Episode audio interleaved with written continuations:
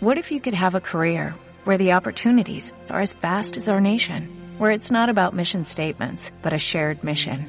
At U.S. Customs and Border Protection, we go beyond to protect more than borders, from ship to shore, air to ground, cities to local communities. CBP agents and officers are keeping people safe. Join U.S. Customs and Border Protection and go beyond for something far greater than yourself. Learn more at cbp.gov/careers. El desayuno.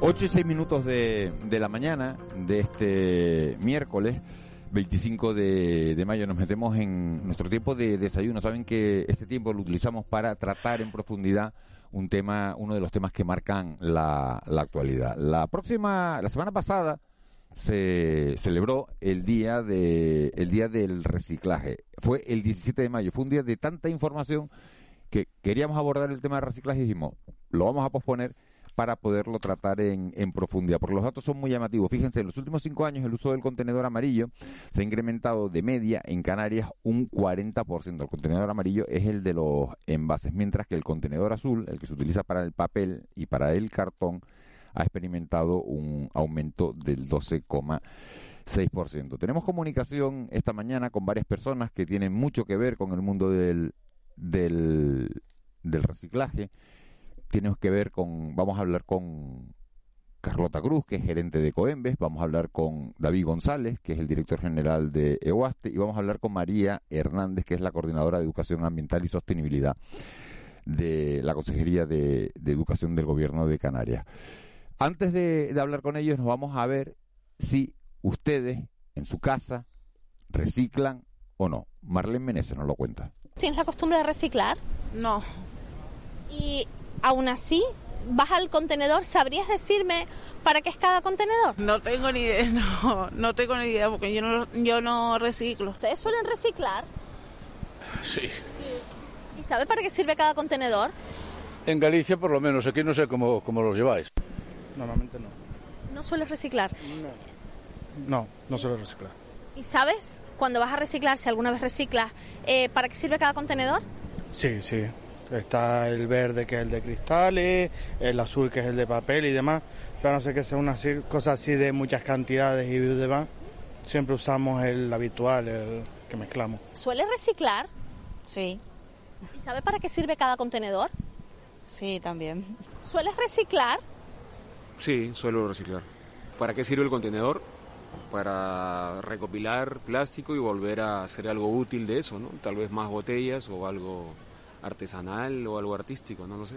¿Sabes diferenciar los contenedores, el color amarillo, el verde, el azul? ¿Sabe para qué sirve cada uno? Eh, no todos los colores, porque hay como 10 colores, pero sí plásticos, inorgánicos, eh, papeles, lo básico, ¿no?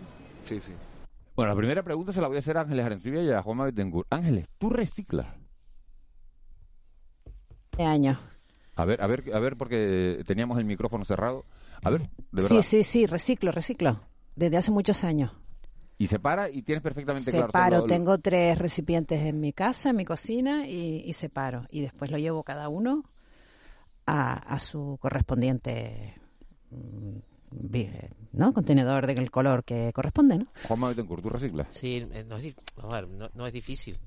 No, no, no, es difícil teniendo en cuenta un poco dónde reside uno, que, que, bueno, que es en el centro de una ciudad, desde luego querer poder, o sea, sí, tengo los cuatro recipientes, orgánico, plástico, eh, papel, cartón, que lo tengo siempre en unas bolsas de papel, y, y vidrio. Y, y, es que cruzo la calle y ahí están los cuatro contenedores, con lo cual lo tengo muy fácil.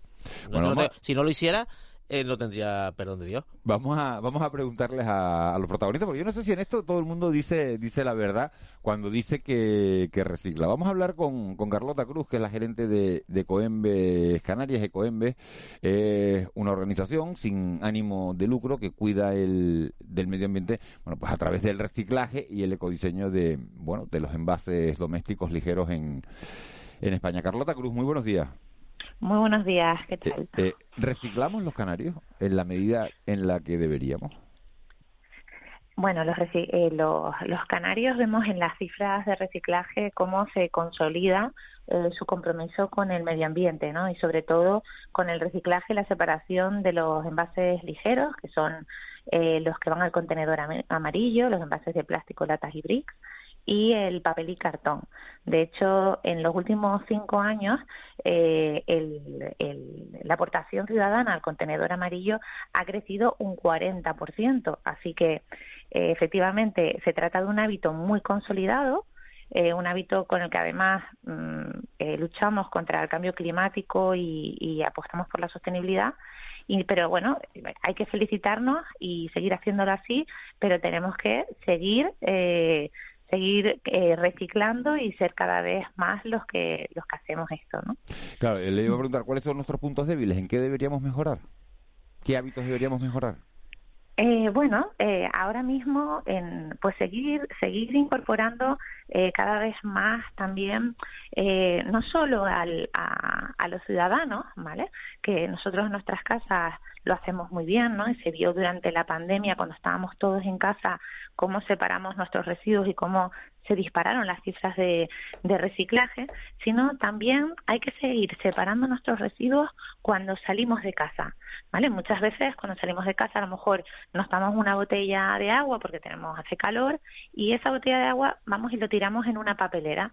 Bueno, pues si tenemos una mochila o un bolso, lo ideal sería guardarlo y esperar a ver un, un contenedor amarillo, ¿no? Para, para depositarlo correctamente. Es decir, hay que apostar también para que el reciclaje no solo sea un hábito que lo es consolidado en el, nuestro hogar, sino que también sea un hábito que llevamos allí a donde vayamos.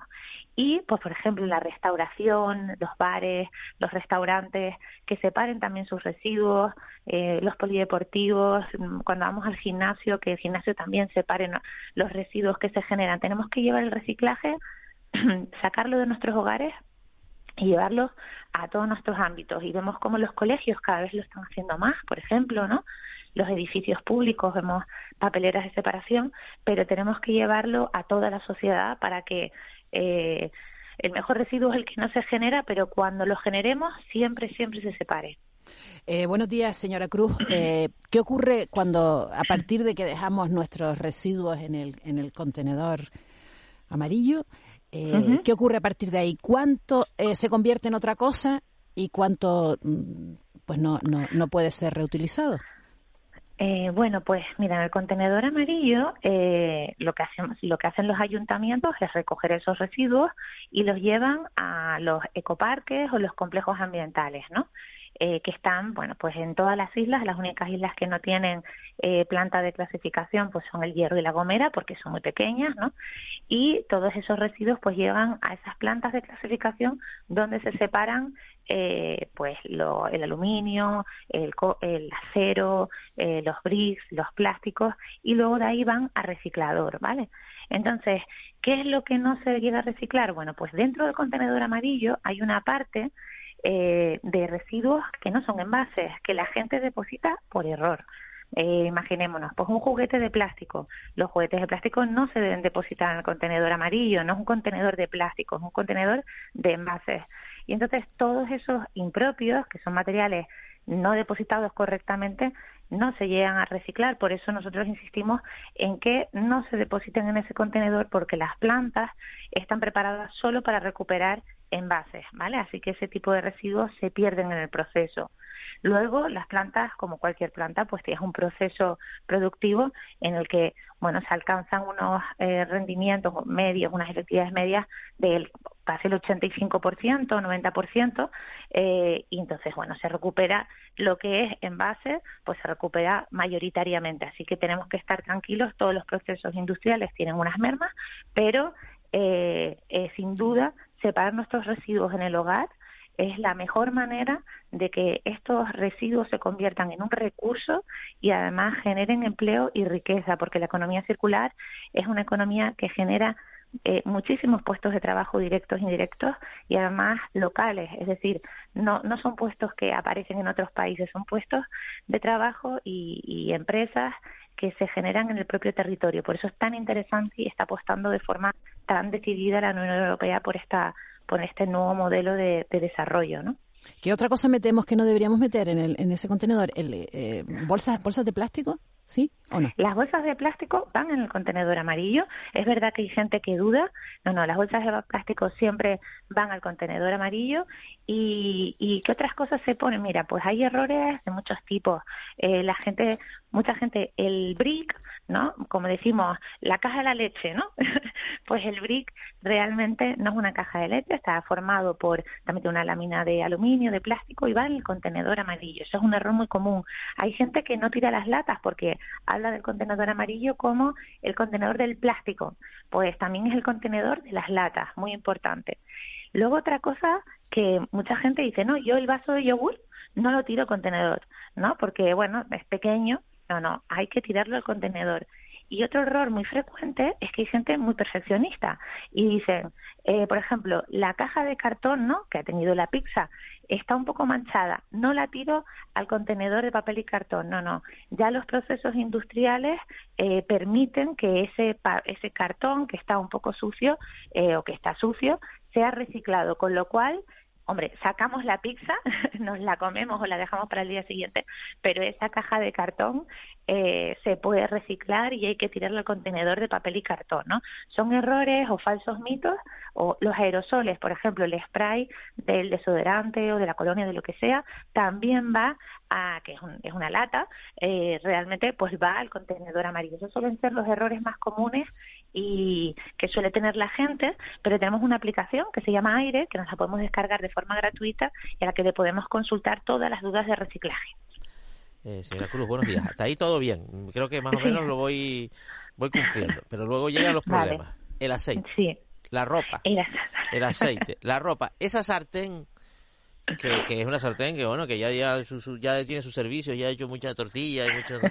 No, no, y, claro, tú dices, ¿y, y, y, qué hago? ¿Hay, hay, digamos, hay, hay respuesta, digamos, de los ciudadanos al, cumplimiento de esos otros parámetros donde podemos tener dudas? Pues efectivamente, por ejemplo, el aceite hay, hay, ayuntamientos ¿no? que tienen contenedores para la recogida de aceite. Claro, y si no, pues tendrían que llevarlo, si, si no tenemos un contenedor cerca, pues meterlo en una garrafa siempre de plástico y llevarlo al punto limpio. Ahora mismo hay ayuntamientos que empiezan a tener mini puntos limpios móviles que están en determinadas zonas ciertos días, pero efectivamente cada, lo que la Unión Europea quiere es que cada vez sean eh, más fracciones de residuos, más tipos de residuos los que tengan una salida, ¿no? Porque hasta ahora, pues los contenedores más conocidos son el vidrio, el, bueno, el verde, el amarillo y el azul, ¿no? Y esto está muy consolidado desde hace mucho tiempo, pero vamos a ver que van a surgir más contenedores, porque se va a hacer obligatoria dentro de todos los ayuntamientos eh, la recogida de aceite, la de textil y la de materia orgánica, muy importante porque representa casi la mitad de los residuos que generamos. Entonces, como dices, hay muchos residuos a los que eh, ahora mismo es complicado, ¿no?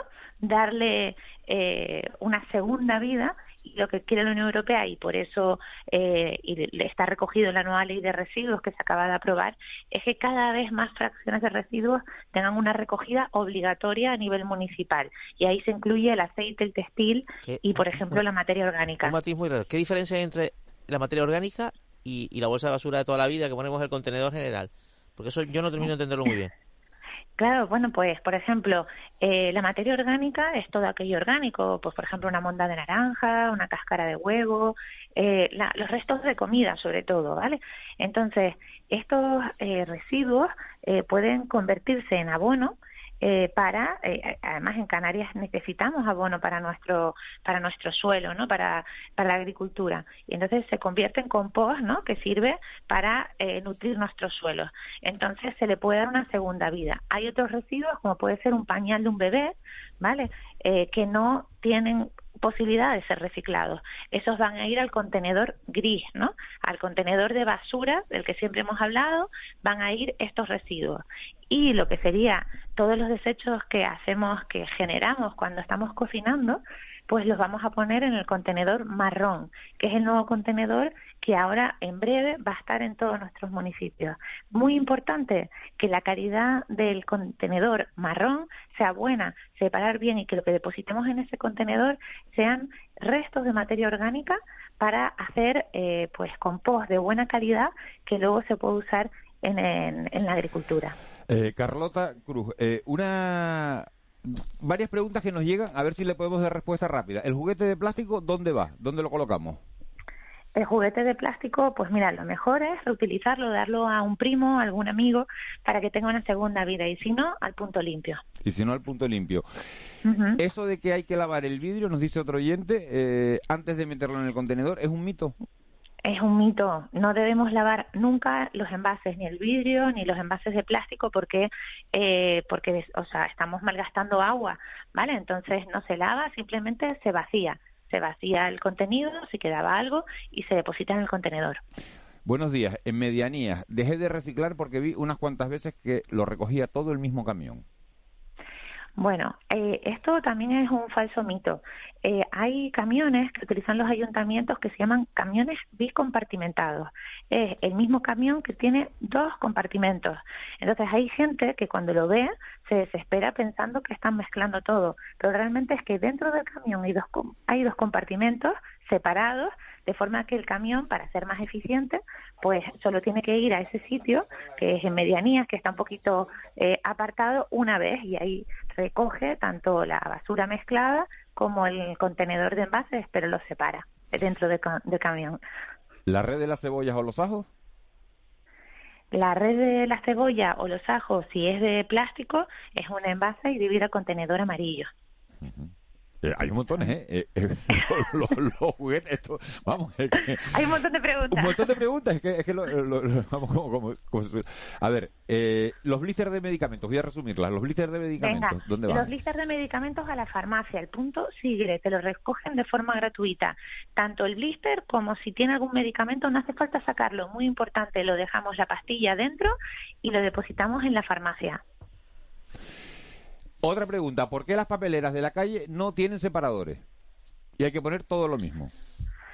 Eh, bueno, eh, ¿por qué las de la calle? Bueno, muchos sitios en aeropuertos y tal sí separadores, donde hay una recogida. En el aeropuerto, es que, es que me lo manda alguien relacionado con la aviación. Dice, en los aeropuertos sí, pero en la calle no. Claro, pues porque es ineficiente, es muy, sería eh, muy costoso para el ayuntamiento hacerlo de esta manera. Hay ayuntamientos que lo tienen, pero solo lo podría, se podría implantar a lo mejor en zonas de mucha, eh, con mucho paso de gente. Si no, es muy costoso y entonces eso al final, pues, ¿qué debemos hacer? es más incómodo, pero a lo mejor guardarnos ese residuo y llevarlo al contenedor más cercano, ¿no? Pero efectivamente se puede implantar en zonas de mucho tránsito, en el, centro de las ciudades, hay algunas que lo tienen, pero los, pero los ayuntamientos que no lo implantan es porque es muy costoso hacer una separación eh, tan de, papelera por papelera, ¿no? Entonces, la recogida, ¿eh? No por la papelera en sí, sí, sino porque la recogida sería muy costoso y por eso, pues muchos no lo implantan. Pero es verdad que en momentos de gran generación, como un evento o como o en las zonas centrales muy comerciales, pues hay ayuntamientos que lo están haciendo porque es otra vía de recuperación. Bueno, eh, ya voy a, preguntar la última porque porque es que hay 800.000. Eh, las cápsulas de café tipo Nespresso, ¿dónde van? Pues mira, las cápsulas de café eh, no se depositan en el contenedor amarillo porque están no están considerados un envase, tienen producto dentro del café y normalmente las recoge la tienda en expreso. Yo también he visto que algunos supermercados eh, ya tienen puntos limpios de recogida y también te las recogen. Pero normalmente el, mismo sitio donde te la han vendido tienen un punto también de reciclaje y las puedes depositar ahí. Carlota Cruz, es sumamente interesante hablar con usted porque además es muy clarita, va muy al grano y está resolviendo un montón de dudas. Así que se lo agradezco de, verdad. Eh, yo eh, contestaría a, todos los oyentes, pero por respeto a nuestros invitados, porque tenemos más invitados esta mañana para hablar del reciclaje, bueno, pues lo vamos a dejar aquí porque tenemos que... Pero, pero siempre le queda a uno como las ganas de decir. Y la última, las esponjas del baño, que son de rejilla, ¿esas dónde van? pues van al contenedor de, de, resto porque realmente pues no hay un canal de reciclado de ese material entonces lo podemos depositar en el punto limpio o directamente en el contenedor de, resto, porque realmente no hay un canal para, para la recuperación de esponjas, o sea, no, no hay recicladores de esponjas. Carlota Cruz, muchísimas gracias. Venga, muchísimas gracias, Muchas gracias a todos. Menudo examen, ¿eh? Menudo, menudo examen que le hemos hecho, pero bueno, lo ha probado con nota, ¿eh? ¿eh? Y además, cuando no hay, no hay. Y, y, pero ¿qué es lo que hay que decir? Cuando no hay, no hay. Y lo de las papeleras en la calle, pues, pues, al final es una cuestión de dinero. Pues no se hace por una cuestión de dinero. David González es el director general de, de Huaste, que es la primera planta de tratamiento de, residuos de aparatos eléctricos y electrónicos en Canarias. También es presidente de, de AGERCAN, que es la Asociación de Centros de Residuos de, Canarias de Economía Circular. Señor González, muy buenos días.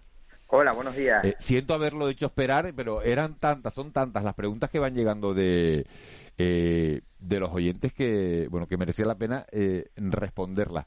Por supuesto, además me, parece, me ha parecido muy interesante escucharla porque en algunas cosas tengo que reconocer que tampoco sabía yo exactamente y Carlota, como bien ha dicho ustedes, bien ha dicho ustedes, lo ha explicado perfectamente, perfectamente. Bueno, Eguaste recicla, eh, bueno, pues ese, ese aparato, ese televisor, ese aparato eh, que tenemos más grande, de mayor volumen que tenemos, que tenemos en casa. Bueno, Waze eh, eh, recicla realmente muchísimos tipos de fracciones de aparatos eléctricos y electrónicos. Es decir, nosotros eh, reciclamos cualquier aparato eh, eléctrico y todo que tuviera una batería, digamos, ¿no?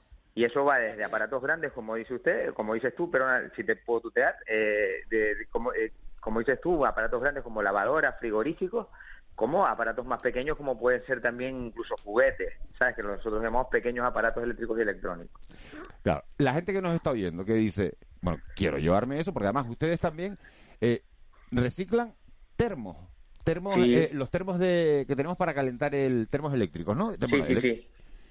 Sí, sí, todo lo que sea eléctrico lo reciclamos. Lo que pasa es que el tema del termo ha habido un cambio de legislación en los últimos años y antes el termo se trataba como un aparato, no, un residuo no peligroso, un recurso, me gusta decir a mí, porque para mí no son residuos, sino son recursos que generan eh, valor añadido y generan impacto medioambiental positivo y puestos de trabajo.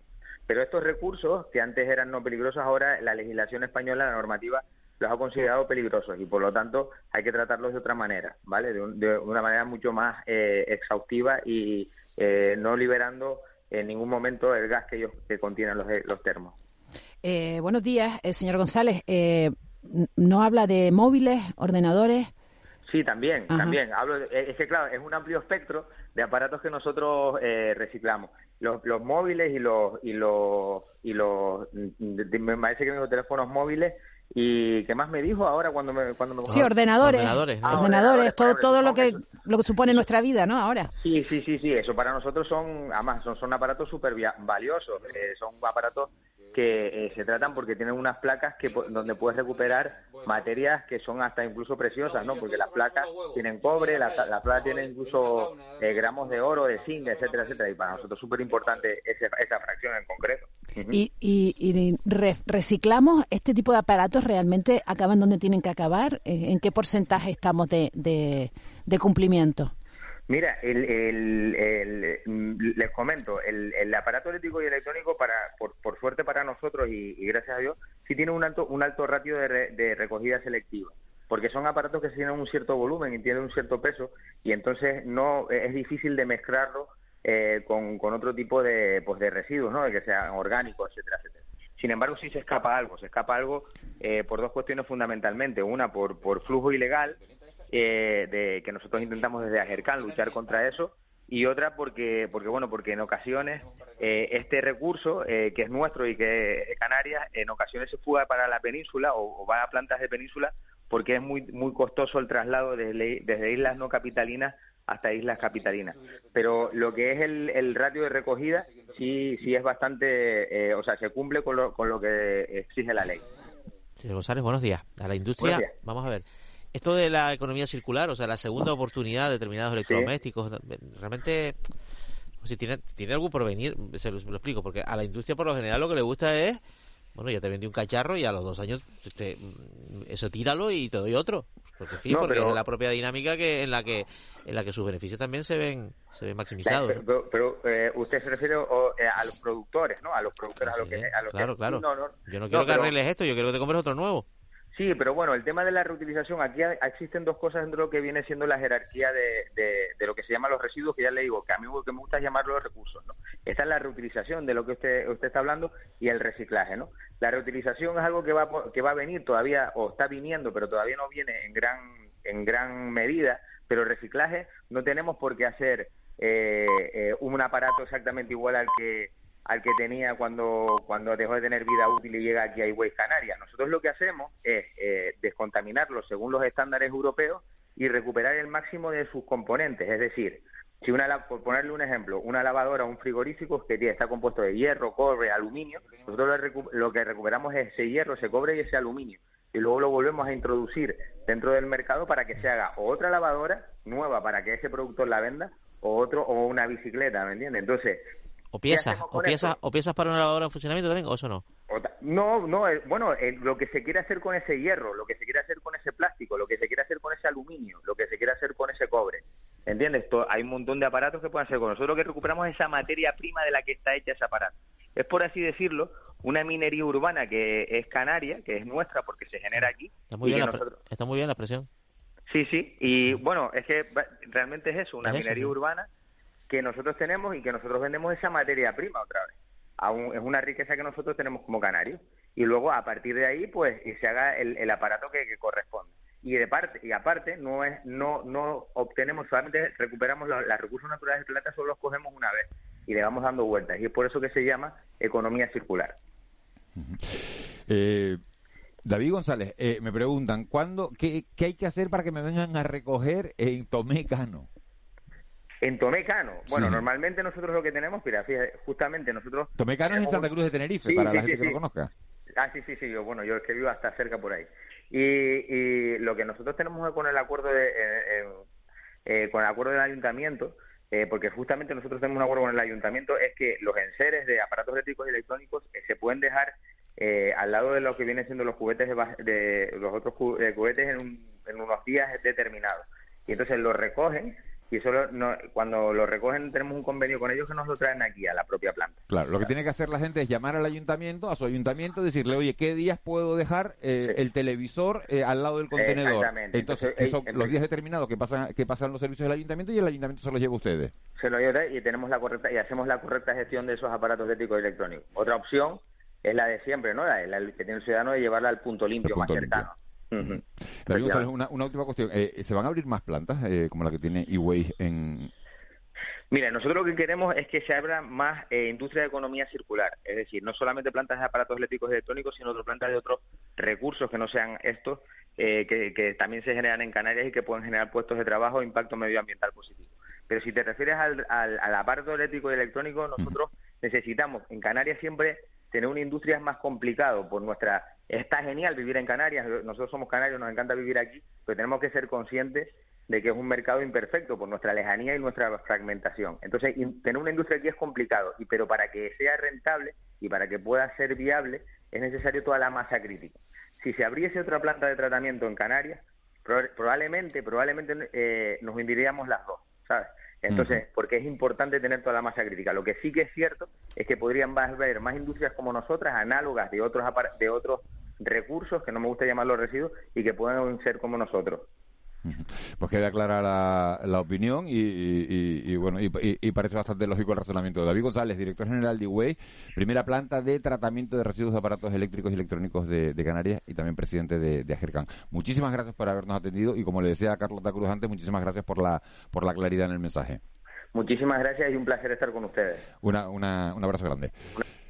8 y, y 33 minutos. Hemos hablado de, bueno, de, de, dónde va cada, cada cosa en el contenedor, de cuánto ha aumentado el reciclaje, también de, la de los aparatos electrónicos. Y ahora vamos a hablar de la educación, que es lo más importante probablemente en todo esto, y es educarnos a todos, a los más pequeños y a los mayores, en esta cultura del reciclaje. Para ello tenemos eh, comunicación con María Antonieta Hernández, que es coordinadora de Educación Ambiental y Sostenibilidad de la Dirección General de Innovación, Ordenación y Calidad de la Consejería de, Educación del Gobierno de Canarias. Eh, señora Hernández, muy buenos días.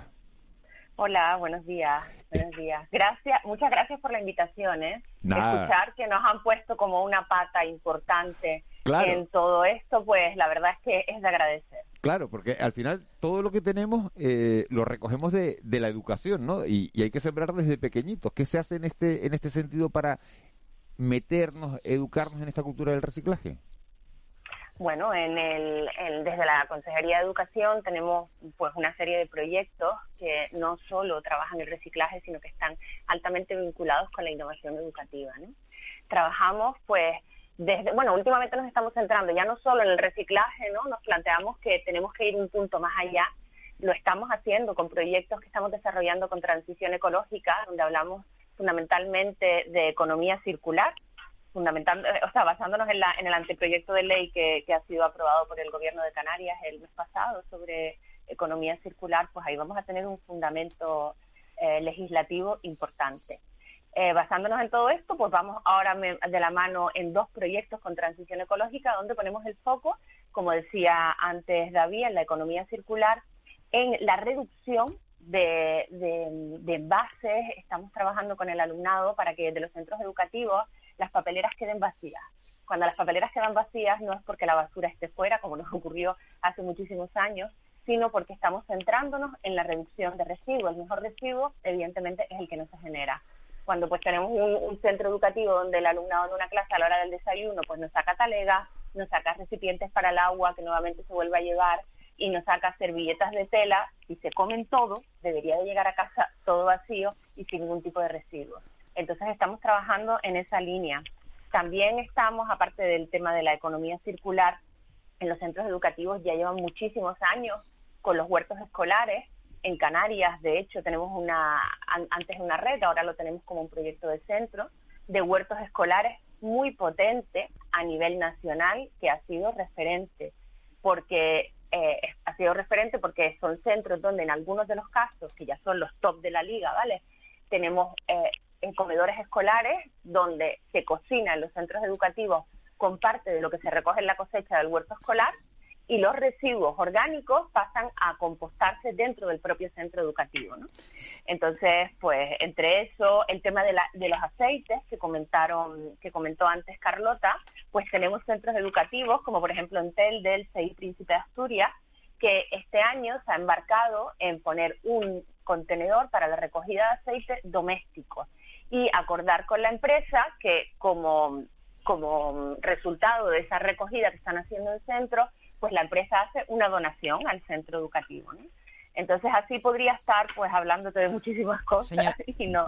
Señor Hernández, eh, buenos días. ¿Y, y, esto redunda, eh, tiene efectos en la familia? Es decir, lo que los niños eh, y las niñas aprenden en la escuela o se acostumbran a hacer en, en, las aulas, después tiene su reflejo en casa, consiguen, tiene un efecto positivo. Sí, bueno, lo que tiene el, alumnado en general, tanto los más pequeños como los más grandes, es que pues tienen tienen ganas de cambiar el mundo, ¿no? Con esa edad, pues todos tenemos ganas de cambiar el mundo y, entendemos, el alumnado ve que su pequeño metro cuadrado de actuación es en casa, ¿no? Eh, tenemos otros ejemplos que han ocurrido con todo lo relacionado con la educación vial en su momento, con todo el tema del tabaco. Yo siempre pongo el ejemplo del tabaco porque pues cuando, cuando comenzamos a trabajar esto desde los centros educativos, muchas veces el alumnado cuando llegaba a casa, pues veía al padre o a la madre fumando y rápidamente había una sentencia de te vas a morir, ¿no? Y entonces el padre, pero ¿cómo que me voy a morir? ¿Que me está viendo algo? ¿Tengo algún problema? No, te vas a morir porque estás fumando. Y esto es lo que nos están contando en el cole, ¿no? Entonces lo cierto es que es evidente que las familias educan al alumnado, pero en grandes cambios, y yo me atrevería a citar como todo lo que está ocurriendo también en igualdad en los centros educativos, es el alumnado el que cambia hábitos, conductas eh, en las casas, no solo en, en, su casa, sino en las casas de los amigos, en las casas de los abuelos y las abuelas. Entonces, todo lo que trabajamos en los centros educativos después tiene un efecto enorme en otras muchísimas personas. Señora Hernández, buenos días. Mm, las acciones de sensibilización o de, educación, ¿no? Eh, en, en, materia ambiental empiezan en, infantil, en primaria, en secundaria. ¿Esto cómo, cómo, se, cómo, se estructura? Aquí sí, aquí está el, el profesorado a tope, ¿vale? O sea, tenemos la grandísima suerte de contar con pues una cantidad de docentes que están ya no sensibilizados, ya hemos pasado, estamos pasando de la sensibilización a la acción, ¿no? El tiempo de la sensibilización ya pasó, estamos en situación declarada en Canarias y también a nivel estatal de emergencia climática, no son boberías, ya no somos cuatro los que estamos todo el tiempo poniendo el foco. A primera hora de la mañana ustedes estaban hablando de emergencia hídrica, ¿no? Estamos eh, metidos en un problema donde parece ser que todavía pues hay una parte de la población que sigue entendiendo que a lo mejor son mensajes alarmistas, pero desgraciadamente no lo son. Entonces, eh, el profesorado desde infantil comienza. Desde infantil ya tenemos, por supuestísimo, la recogida selectiva, pero también es muy fácil en infantil trabajar con las familias, ¿no? Comentarles por lo que estábamos hablando relacionado con el tema de no generar ningún tipo de residuos, con la reutilización. Nos centramos mucho en, en la donación, en centros educativos donde se recogen ropas, donde se recogen juguetes, para que después puedan pasar a familias del propio centro o, o familias de fuera o donar a ONGs, ¿vale? Los centros educativos está claro que son agentes de cambio social eh, en, a todos los niveles. Señora nos dice, nos dice un oyente, dice, a los maestros le dan cursos de reciclaje, están como locos, es verdad, detrás de los niños reciclando. Y dice, y es, dice, y es verdad porque lo he visto, y dice, pero claro, luego se tira toda la basura junto. Y dice, lo, lo digo con conocimiento de causa, y eso, eso debe ser desmoralizador si eso es así, que, que no sé si está haciendo así exactamente. A los maestros les pone un 10 porque dice que están detrás de, de los chiquillos. Muchas veces son después esos niños los que nos enseñan a reciclar en casa, ¿no? Hay una legión yo siempre digo aquí, hay una legión, es decir, el profesorado una cosa tiene, cuando nos ponemos a algo, nos ponemos, ¿vale? Entonces, eh, somos conscientes de que en los centros, por los centros educativos, pasa mucho. Pasa mucho porque el barrio, el, el, el núcleo que siempre lo fue y que por suerte esta pandemia nos ha traído nuevamente a que los centros educativos sean referentes. Cuando estuvimos encerrados, las familias en muchos casos fueron a buscar eh, puntos fueron sitios donde se repartía comida, entonces eh, hemos recuperado, estamos en ello, ¿no? En recuperar el rol social de, de la educación. Eh, con respecto a la recogida selectiva en los centros, se hace, es cierto, que a veces pues se pone en contacto con nosotros algún centro y sobre la marcha pues lo pasamos a, al, a la parte dentro de la consejería que llevan todo el tema de los pliegos y demás con las empresas que se encargan de esas recogidas pues para buscar una solución entre todos. Pero vamos, que insisto en que el tema de que el mejor residuo es el que no se genera y trabajar desde las aulas para que el alumnado, si a lo mejor genera un, un tetrabrico, un recipiente, pues sea capaz nuevamente de ponerlo en la bolsa y llevarlo a casa para asegurarse que, que se cierra el ciclo. María Antonieta Hernández, voy a abusar de la confianza, eh, de lo bien que nos ha tratado esta mañana también, porque la verdad que este, eh, este apartado del reciclaje, tanto Carlota como David como María Antonieta Hernández, eh, bueno, pues han sido tremendamente didácticos y yo se los agradezco porque hay muchísimos oyentes interesados en, conocer todo esto.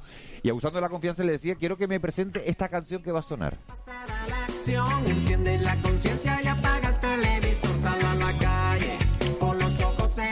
¿Qué estamos oyendo, María Antonieta? Vale, pues nada, esta es la canción que hemos encargado para secundaria, porque después tenemos otra sobre ecoactivismo, eh, donde el vocabulario, la música y demás pues está más enfocada para primaria. Estas dos propuestas se enmarcan dentro de un proyecto que nosotros llamamos el altavoz. El, el altavoz lo que pretende es generar ecoactivistas. Necesitamos tener ecoactivistas en las aulas, el alumnado es alumnado, es, es ciudadano, ciudadana del presente, quiere sentir que puede cambiar las cosas, quiere sentirse protagonista y con este tipo de canciones pues lo que hacemos son lanzar esos retos a los centros educativos para que fomenten este ecoactivismo y sea el alumnado el que se sienta protagonista de, este cambio. Pues la vamos a dejar sonar esta, por lo menos unos segundos, esta canción eh, encargada para favorecer el ecoactivismo. Y es verdad que tienen ustedes una, una legión de ecoactivistas. Ojalá que cada día haya muchísimos más y ojalá que toda esa basura que nos enseñan a separar acá viendo contenedores distintos para, bueno, para avanzar en esta cultura del reciclaje. María Antonieta Hernández, muchísimas gracias por habernos atendido esta mañana. Muchísimas gracias a ustedes por haber contado con nosotros. Ángela, Juanma, muchísimas gracias. Un saludo y saludo a los compañeros que también han intervenido. Un placer y además me ha encantado que dijera, y esta mañana en lo de los recursos hídricos, porque eso quiere decir que llevo viendo el programa desde primera hora, así que... Sí, señor, tempranito, Así que vamos, a poner la canción en más tiempo de, de, Muchas gracias. Un saludo. Venga, saludos, gracias. Chao. Generación va a hacer que el cambio sea posible. Dime tú qué vas a hacer. Levántate conmigo, hay que pasar a la acción. Enciende la conciencia y apaga el televisor, sal a la calle. What if you could have a career where the opportunities are as vast as our nation, where it's not about mission statements, but a shared mission? At U.S. Customs and Border Protection, we go beyond to protect more than borders. From ship to shore, air to ground, cities to local communities, CBP agents and officers are keeping people safe. Join U.S. Customs and Border Protection and go beyond for something far greater than yourself. Learn more at cbp.gov/careers.